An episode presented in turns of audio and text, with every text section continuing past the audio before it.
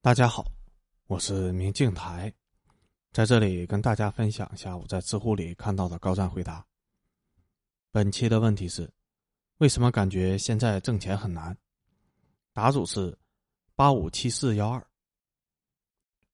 如果你承认美元霸权存在的话，那么可以告诉你，自从二零一五年十二月以来，美联储启动加息周期，直到二零一九年，美联储都是在加息周期。自二零一九年七月开始，美联储逐渐开始降息，分别于二零一九年七月三十一日跟二零一九年九月十日下降二十五点，共计五十个基点的基础利率，从而有了你们心心念念的回不去的二零一九年。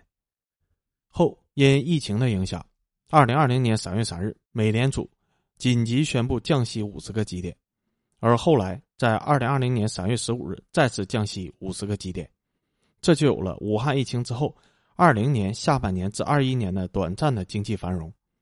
这段时间，全球受疫情影响，全球的主要经济体只有国内因为防控疫情政策成功，抓住了本轮降息周期，从而有了各大港口一柜难求的景象。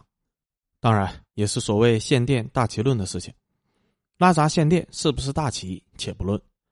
但是在这些工厂如果在二一年大规模的扩充了产能，那么，在二零二二年一定会亏得连裤衩子都不剩，因为二零二二年三月十六日，美联储再次进入了加息周期，加息二十五个基点；二零二二年五月四日加息五十个基点；二零二二年六月十五日加息七十五个基点；二零二二年七月二十七日再次加息七十五个基点；二零二二年九月二十一日再次加息七十五个基点；二零二二年十二月十四日加息五十个基点。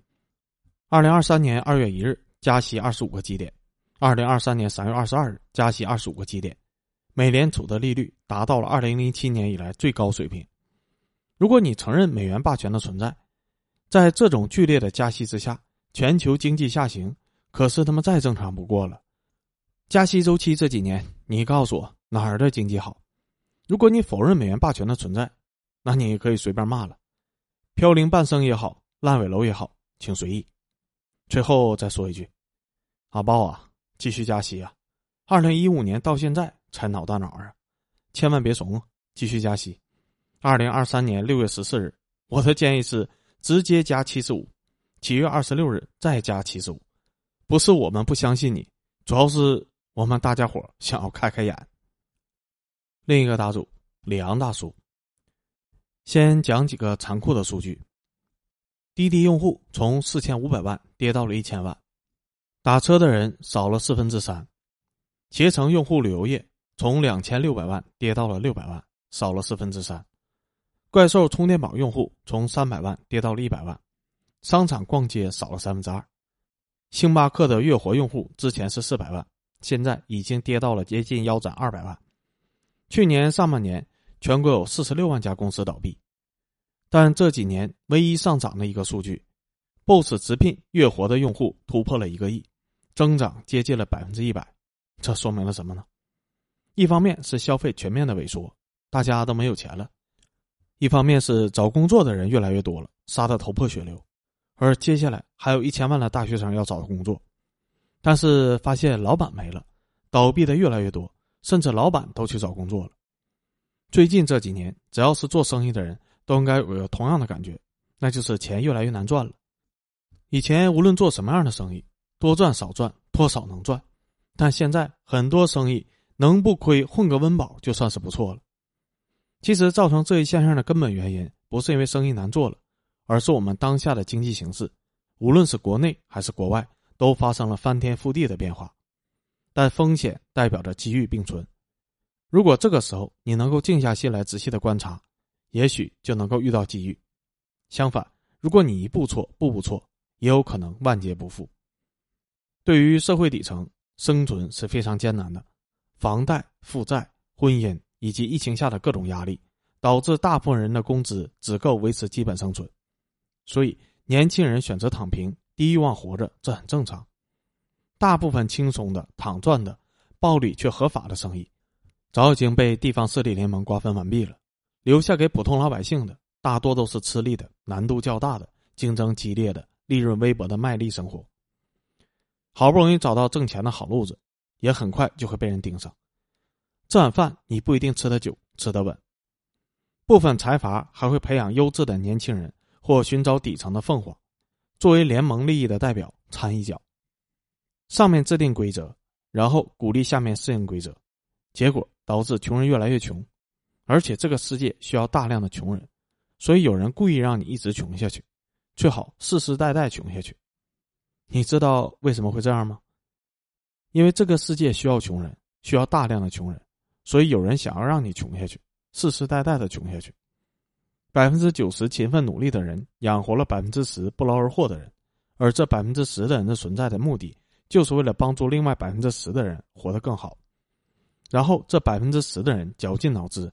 不断的去设计各种规则来限制、控制百分之九十的人。富人的财富都来自于穷人的劳动，穷人越努力，富人就越富有，这才是所谓的勤劳致富。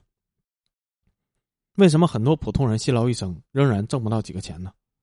其实不是因为这些人不上进、不努力，而是因为这一切都是被设计好的，只是你不知道而已。这个世界需要大量的普通的劳动者来干活，有人专门设计了很多返贫的陷阱。让大家很难跨过这个节奏。首先，学校是不会教你怎么赚钱的，你学的那些东西其实都是让你变成百分之九十的一部分。工资只是奴化人性的一种手段。当你接受了工资概念的那一刻起，你的思维就已经被套上了枷锁。好不容易你辛辛苦苦工作了几年，有了一点点的积蓄，又设计出房贷车贷，把你未来的几十年都掏空。你通过车贷房贷获得了车子房子。你洋洋得意，却不知道你陷入了一个圈套，然后你就得每天早出晚归，忙到停不下来，你根本就没有时间思考其他的东西，让你的余生只能是为了糊口，不能停下，而且没有翻身之日。富人最大的财富不是豪车豪宅，也不是乱七八糟的存款文物，富人最大的财富是穷人。毕竟周公子都说了：“苟利某某生死以。”家族传承五倍折，你以为这样就完了吗？铁子们，你还是太简单了呀！除开资本陷阱不谈，再看看互联网寡头做的几个事情：一是网络放贷，现在谁会去网上借钱呢？无非是那些穷人家的孩子，或者是钱不够花的大学生。这些年轻人涉世未深的时候，就被那些高利息的贷款勒住了脖子，根本无力挣扎，最后只能让父母来还债。可是这些人的父母又能有多少存款呢？二是网络卖菜，现在谁在卖菜呢？基本上就是一些进城的农民，中老年人居多，他们背后是一个个的农村家庭，儿子正在读书的那种。我家附近的菜场里面的人基本上都是四十几岁的中年人，儿女估计都在读大学、技校之类的，砸了他们的饭碗，确实是有点心酸。三是。网络游戏和短视频，现在网络游戏的第一受众应该就是青少年了，特别是那些留守儿童，给他一个手机，立马就安静了，否则极度的暴躁。这些孩子将来怎么办呢？最后形成了一个套路的闭环：小时候让穷人家的孩子免费的打游戏，长大了去卖力搬砖。当你辛辛苦苦工作了几年，有了一点积蓄了，又设计出房贷车贷，把你未来的几十年都掏空。想花钱我就借给你，给的利息一分都别想少，以及越来越高的物价，就这样你还想逆袭？做梦吧！为啥现在的年轻人，包括中年人都觉得迷茫呢？除了上面说的很多外在的问题，给我们不断制造内卷、焦虑的压力，其实更多的是在于我们自己。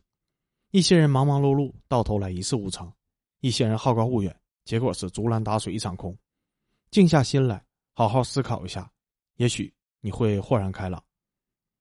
其实迷茫是我们的共性，比如你有工作了也会迷茫，你有媳妇了也会迷茫，你有吃有喝了也会迷茫，迷茫是人生的常态。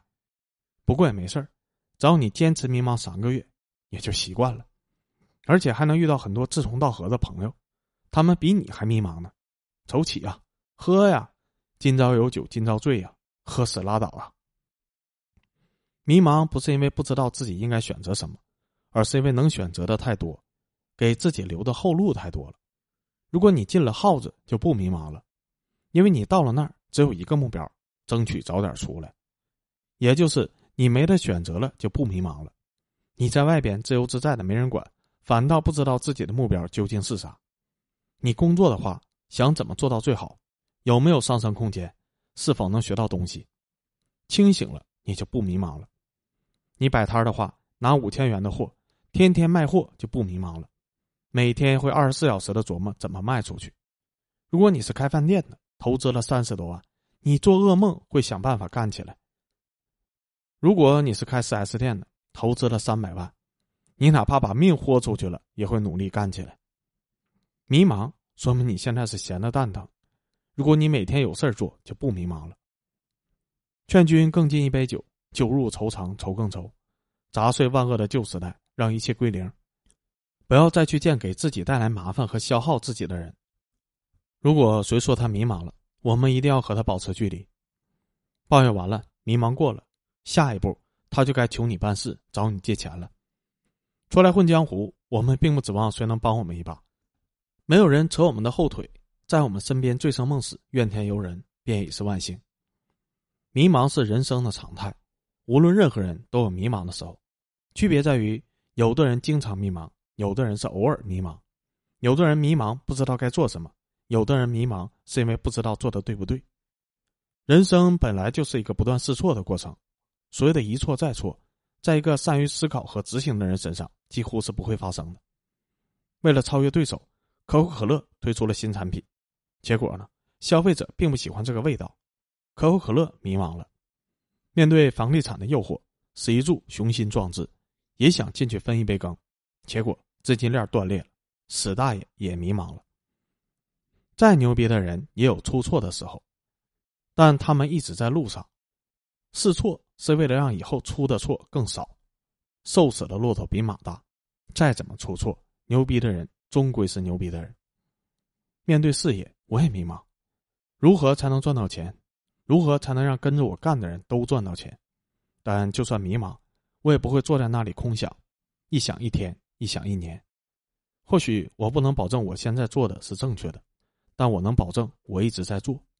所以，就算出错，也会有收获。这就够了。如果一个事情我们能用十年、二十年的时间来坚持，也许等到三四十岁的时候，赚钱就是顺带的事情。可悲的是，这样的人并不多。当我们不知道干什么的时候，往往是因为我们从来都没有豁出去干过一件事情。